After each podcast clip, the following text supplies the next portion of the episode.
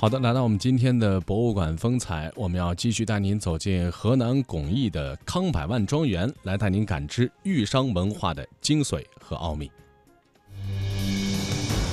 这里曾是一座艺术的宫殿，青砖灰瓦、雕梁画栋，掩盖不住它昔日的繁华。马跑千里不吃别家草，人行千里尽是康家人之说。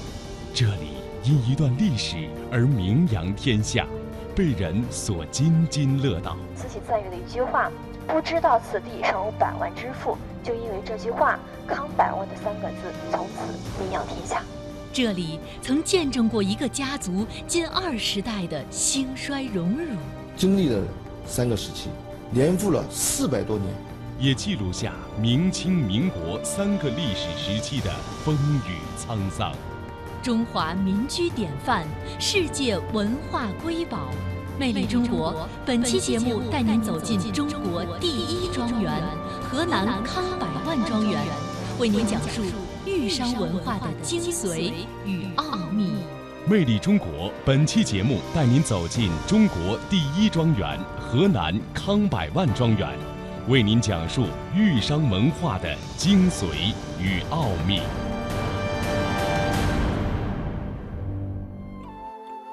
走出站房区，伫立庭院中，冥想当年康家敛财理财的经商理念，一个鲜活生动的豫商形象展现在大家眼前。远至日本的站房风貌图，陈列丰富的货样式，金字塔式的管理体系，变银的银简，九点九九米长的算盘，以及设计精妙的金银库。历史的沧桑裹挟着智慧的光芒扑面而来。虽然我们无法计算当年有多少黄金白银从这里流过，但庄园镂空的门窗、船檐，雕刻精致的结实栏杆，无不显露着它曾经的繁华和富有。这里曾是一座艺术的宫殿。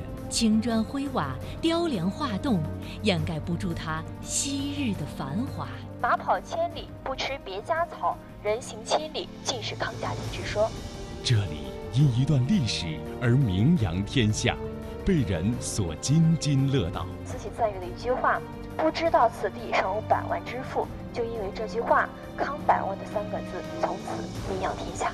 这里曾见证过一个家族近二十代的兴衰荣辱，经历了三个时期，年复了四百多年，也记录下明清民国三个历史时期的风雨沧桑。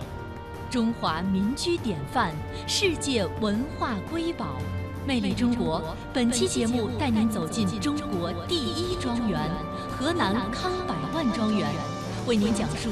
豫商文化的精髓与奥秘。魅力中国，本期节目带您走进中国第一庄园——河南康百万庄园，为您讲述豫商文化的精髓与奥秘。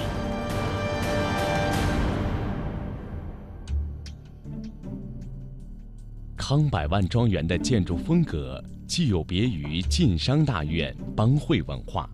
又不同于徽商的别墅戏楼格局，它以天人合一、师法自然的传统文化选址，临街建楼房，靠山筑窑洞，滨河设码头，聚险垒寨墙，既保留了黄土高原民居和北方四合院的形式，又吸收了官府、园林和军事堡垒建筑的特点。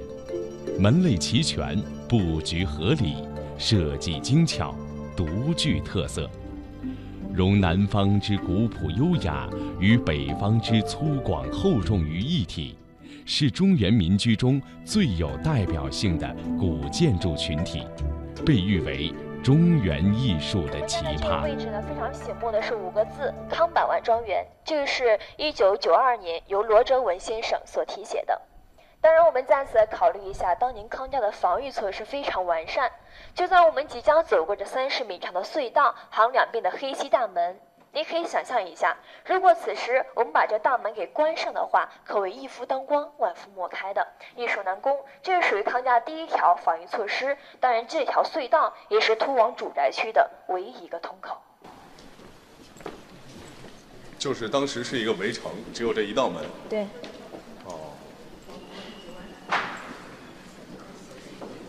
就像一个长长的隧道一样。嗯，它起了一个防御的作用。防御。嗯。因为我们看到，就第二道防御措施就是上面那个门，那道门看到没有？嗯。还有第二道防御措施，巡逻通道，还有那个看家院，这个是三道防御措施，层层严守，日夜保卫着康家安全。穿越三十余米长的门洞而上，右手边的墙壁上挂满了匾额，其中的一块匾就记录着那段曾被后人津津乐道的康百万辉煌史。我们看到上方的第一块这个金字匾额是伪劣看清匾，在一七六五年十二代康大勇大河行船的壮举被大家歌颂，所以为此发上伪劣看清这金字匾额。在一九零年的时候呢，接驾了慈禧，当时慈禧太后呃来这个这个地方的时候，可谓攻陷这个地方，闹饥荒，财政亏空，政府呢无力接待，就由康家十七代庄园主康建德独自接驾慈禧。在慈禧来的时候呢，就是说，呃，没有走水路，只走陆路了。在这个黑石关的行宫里住了一晚就走了。就住这一晚呢，当年康家用了满汉全席来接待他，将近花掉五千两，并在临走之日，康家第十七代庄园主康建德又供给慈禧的一百万两白银，相当于今天的两亿多人民币。供供奉之后，慈禧赞誉的一句话：“不知道此地尚有百万之富。”就因为这句话，“康百万”的三个字从此名扬天下。除了康百万庄园的建筑格局，庄园的另一大特点就是无处不在的匾额碑刻，它们所洋溢出的浓郁的封建文化气息，充分显示出主人的身份与品位。这也是这座庄园与其他地主家院不同的独到之处。这些匾额或悬挂门头，或嵌于廊柱，或文字飞扬，或图文并茂，几乎达到了门门有匾的程度。在北大院正中的堂屋中高悬的刘禹匾，更是这座庄园的千匾之王。俗话都说进入康百万，首看刘禹匾。再次，请各位一起抬头看一下，过厅上方悬挂这块别致的匾额，就是康家的家训“刘禹”。从右至左为“刘禹”二字，上面内容开篇提到：“刘耕道人，四流名云。刘有余不尽之巧，以还造化；刘有余不尽之禄，以还朝廷；刘有余不尽之财，以还百姓；刘有余不尽之福，以还子孙。”他呢是引用南宋刘耕道人王勃大隋作名来警示后人。在人人生在世，不要把这个福禄寿财都享尽、用尽和占尽，要把它留给需要它的人。同时，又引用明朝进士高讲义的两句话：“临事让人一步，自有余地；临财放宽一分，自有余味。”推之，凡事皆然。历代康家主人就警示后人，在任何情况下都要保持一种忍一时、风平浪静。退一步，海阔天空的思想，凡事都要宽以待人，不要过于斤斤计较。最后呢，又总结到：若备知昌家之道乎？流于借信而已。这也就道出了康家繁荣昌盛四百年秘诀。无论做什么事情，都要做到流于。当然，您来看一下这个匾，它的造型呢非常独特，上和下各缺了一角，上留得天，下留于地。以此来警示后人，在上对得起国家和朝廷，在下对得起黎民和百姓。另外，这个匾额还像一幅缓缓展开的书卷，让人不禁想起了“开卷有益，耕读传家”。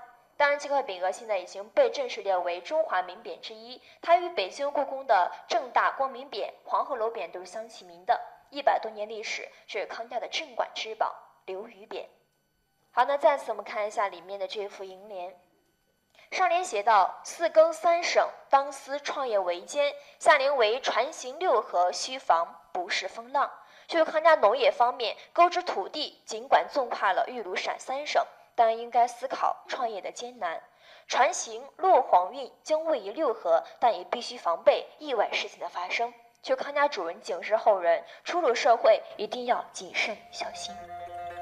在南大院中，久久凝望这块金黄色的书卷型匾体，也许在全国你也找不到第二个。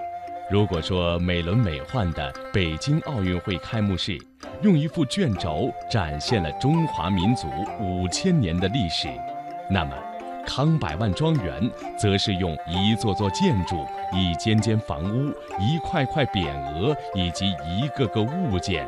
还有那一段段动人的历史，讲述了一个家族二十余代的兴衰荣辱，阐释着豫商文化的精髓与奥秘。